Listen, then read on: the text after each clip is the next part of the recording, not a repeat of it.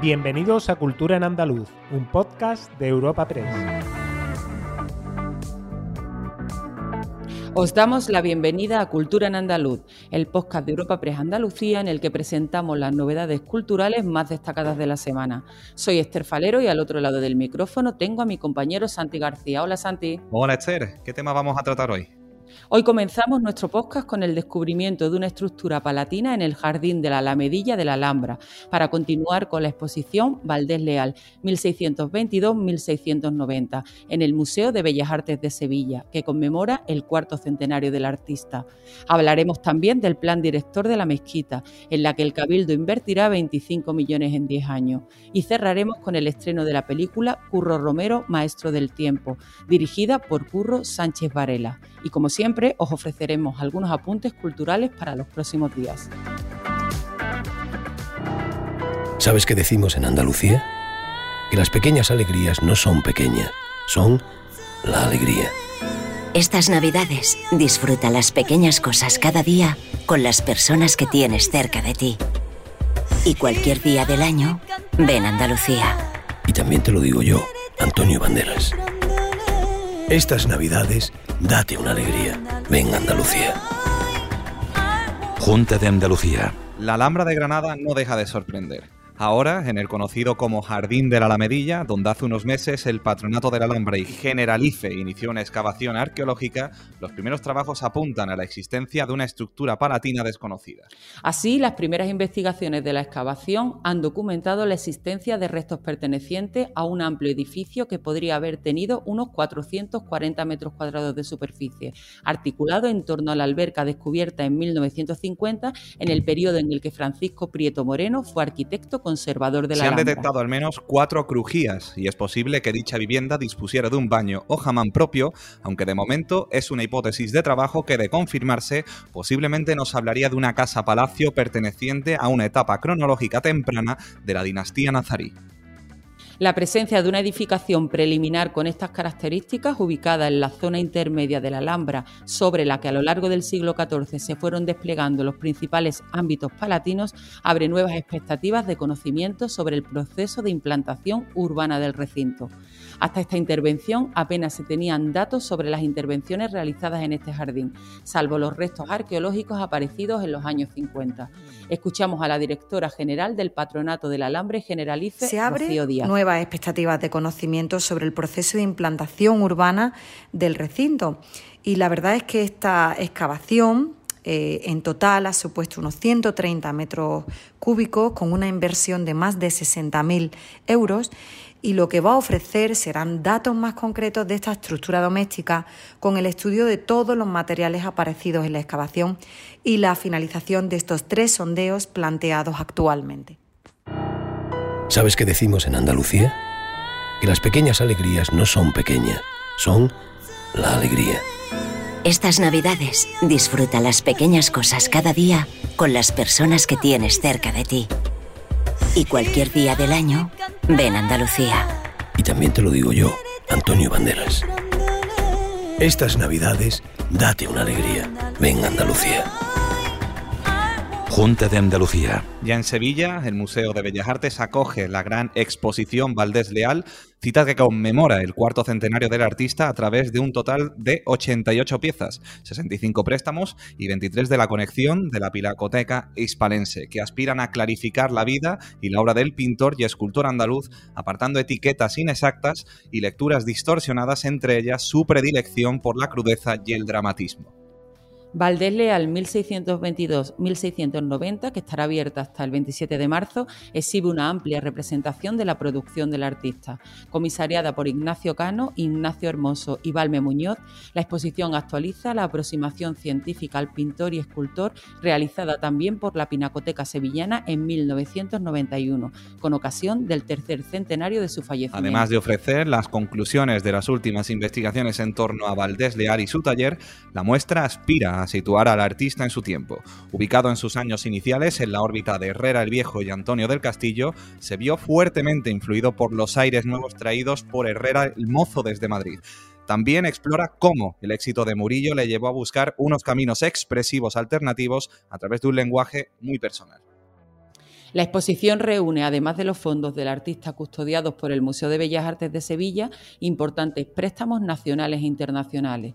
Destacan entre ellos el Museo Nacional del Prado, el Museo Nacional de Arte de Cataluña, The National Gallery de Londres o la Catedral de Sevilla, así como diversas colecciones privadas y parroquias cordobesas, gaditanas e hispalenses. Esta exposición se divide en tres secciones. La primera, denominada El pintor de la imaginería, el segundo espacio, llamado El genio creador, y la tercera sección reúne dos de las series de Valdés Leal para conventos y órdenes religiosas, componiendo entre todas ellas historias de los santos fundadores para decorar altares y retablos. Escuchamos a Patricia del Pozo, consejera de Cultura y Patrimonio Histórico de la Junta, que destaca la figura de Valdés Leal, dueño, según sus palabras, de un lenguaje arrebatadoramente personal. La exposición Valdés Leal 1622-1690 es la primera aproximación al artista que se realiza en los últimos 30 años. En los últimos 30 años. Por tanto, yo creo que es una excelente ocasión para conocerlo un poco más, para adentrarnos en su interior, para apartar algunas etiquetas inexactas y lecturas, yo también creo, distorsionadas sobre nuestro genio y fijarlo como lo que realmente fue. Una fuente inagotable, una fuente inagotable de, de creatividad, yo diría un creador en permanente búsqueda, rico en registro, en intenciones y dueño de un lenguaje arrebatadoramente personal que lo diferenciaba del resto y que ¿Sabes qué decimos en Andalucía? Que las pequeñas alegrías no son pequeñas, son la alegría. Estas navidades disfruta las pequeñas cosas cada día con las personas que tienes cerca de ti. Y cualquier día del año, ven Andalucía. Y también te lo digo yo, Antonio Banderas. Estas navidades, date una alegría. Ven Andalucía. Junta de Andalucía.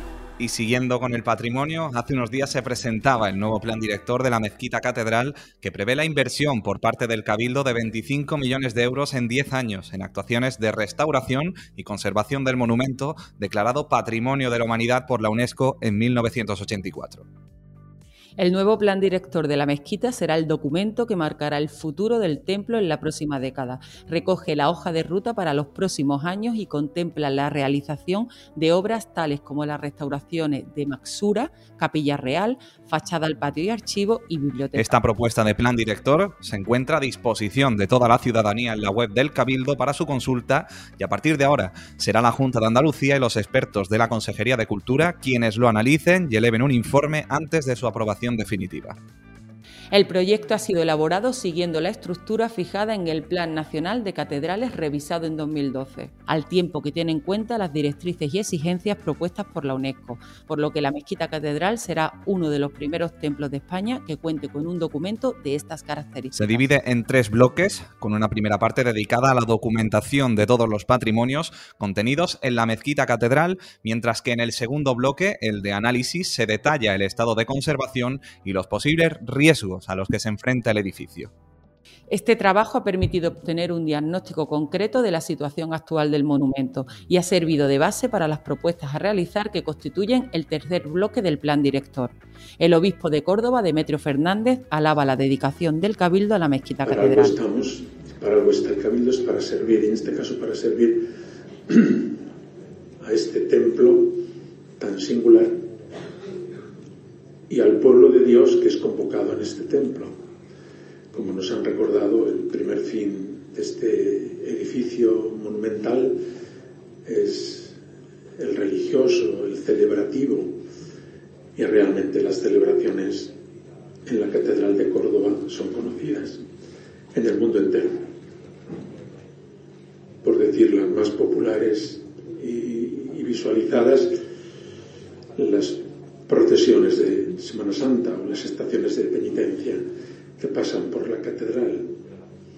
Ahí he encontrado y hemos visto todos como el cabildo se vuelca con todos los medios que tiene a su alcance para servir. ¿Sabes qué decimos en Andalucía? que las pequeñas alegrías no son pequeñas, son la alegría. Estas navidades disfruta las pequeñas cosas cada día con las personas que tienes cerca de ti. Y cualquier día del año, ven Andalucía. Y también te lo digo yo, Antonio Banderas.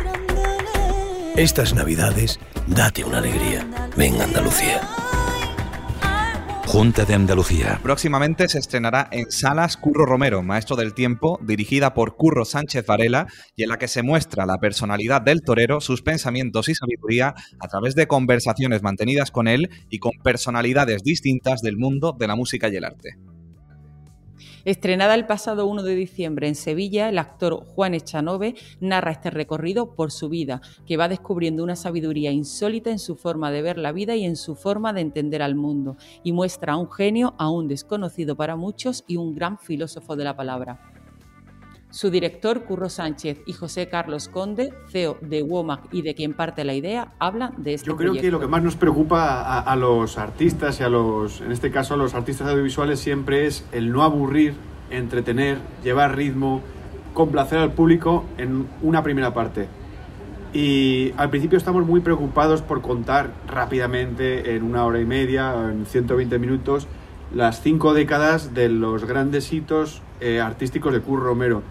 Pero también nos dimos cuenta pronto de que esa no era la forma de abordar el proyecto porque esto al final no era cuestión de contar los comienzos y, la retirada de Curro Romero, sino que iba más allá. Y siendo fieles al espíritu de Curro Romero, esto no podía ir de ir a ritmo rápido, eh, intentar entretener, era captar la esencia de Curro Romero. Me acuerdo que en la primera versión de- del documental... Pero sobre todo lo que, lo que nos ha llevado a hacer este proyecto es que eh, hay una persona de una dimensión eh, desconocida, de una dimensión eh, que no hay que ser taurino para conocerla. Es la, dimensión humana, de, la dimensión de una persona que es un filósofo de la, de la vida, del pensamiento, de la palabra, de otras muchas cosas que no son además las taurinas. ¿no? Eh, una persona que el arte lo tiene dentro de- de sí misma y realmente, o sea, pues hemos, hemos pasado una aventura absolutamente maravillosa con, con este proyecto porque haber conocido mucho más a, a- a- Curro ha sido absolutamente impagable.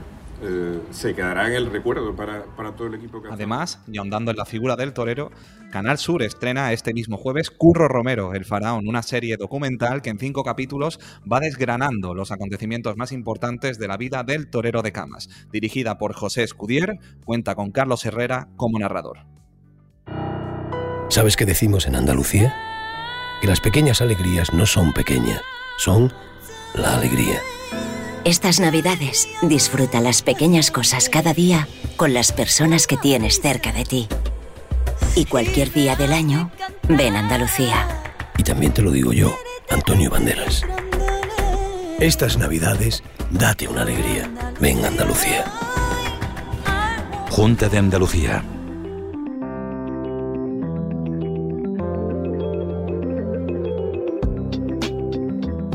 Agenda semanal de cultura en andaluz. Y Esther, ¿qué actividades nos propones para los próximos días? Pues empezamos con Juan Eslava Galán, que presenta el próximo 15 de diciembre en Sevilla su libro Enciclopedia Nazi contada para escépticos, una obra ambiciosa que expone de manera clara y rigurosa el mundo nazi y realiza un recorrido asombroso por la época que vio nacer este fenómeno, a las 7 de la tarde en la sede de la Cámara de Comercio. La música vuelve además esta semana a tomar las riendas de la programación del Teatro Lope de Vega de Sevilla, donde este viernes llega Maika Makowski, que presentará ante el público sevillano su último trabajo discográfico MKMK. Será a las 8 de la tarde. También en Sevilla ya se puede visitar el Belén Mudéjar en el Palacio de los Marqueses de la Algaba. 80 figuras originales se encuadran en un marco incomparable con reproducciones del entorno, como el Arco de la Macarena y los templos de Omnium Santorum, Santa Catalina y San Marco, en formatos de grandes dimensiones, abierto hasta el 8 de enero. Y en Málaga, el Museo Picasso propone un nuevo taller este sábado 11 de diciembre para disfrutar del arte en familia. Un encuentro en el que los participantes crearán composiciones en tres dimensiones a modo de maquetas a partir de obras de la exposición El París de Brassé, fotos de la ciudad que amó Picasso y de imágenes de la capital malagueña. Además, las salas Mingorance del Archivo Municipal acogen hasta el 14 de diciembre la muestra Aplama 25 años, con la que la Asociación de Artistas de Málaga celebra su cuarto de siglo de vida y triunfos. Recoge 28 obras entre pinturas y esculturas desde la figuración a la abstracción, de diferentes técnicas, estilos y periodos. ¿Y tú, Santi, tienes alguna sugerencia para estos días? Pues que vienen? Esther, la sala de exposiciones temporales del Centro Cultural Caja Granada acoge la primera exposición antológica sobre Mariano Fortuny y Madrazo. La muestra reúne más de 300 obras y entre las piezas de diseño más sobresalientes destaca parte del vestuario que Orson Welles utilizó durante el rodaje de Otelo, dos elfos que lució la mujer de Charles Chaplin o una camisa que Sorolla regaló a su mujer Clotilde, entre otras prendas icónicas. El Salón de Actos del Centro de Interpretación del Parque de los Toruños y la Algaida de Cádiz acoge del 9 al 11 de diciembre las proyecciones programadas en el marco de la séptima muestra de cine y derechos humanos. También la programación para estas fiestas navideñas del Ayuntamiento de San Fernando suma dos citas musicales con los conciertos de los sevillanos Derby Motoretas, Burrito Cachimba, el viernes 17 y el que fuera cantante del grupo El Bicho, Miguel Campello, un día después. El cine Albeniz de Málaga ha programado un ciclo de Navidad que se desarrollará del 11 al 26 de diciembre y que proyectará en horario de mañana cinco largometrajes en versión original subtitulada. Y por último, este sábado, en el Teatro Sierra de Aracena de Huelva, la compañía Teatro Exiguo llevará a las tablas la obra Las Ratas. La cita es a las ocho y media de la tarde, mientras que en Trigueros, la compañía Ecijana a la sombrita transformará el Teatro Municipal con el tesoro del Barrucada. La función será a las 7. Disfrutad, os recordamos que cada jueves ofrecemos una nueva entrega de Cultura en Andaluz. Despedimos esta entrega de Cultura en Andaluz invitando a todos nuestros oyentes a descubrir el resto de episodios de este podcast, así como todo el catálogo de programas de nuestra red a través de europapress.es barra podcast. Recuerda que además todos ellos están disponibles en las principales plataformas de podcasting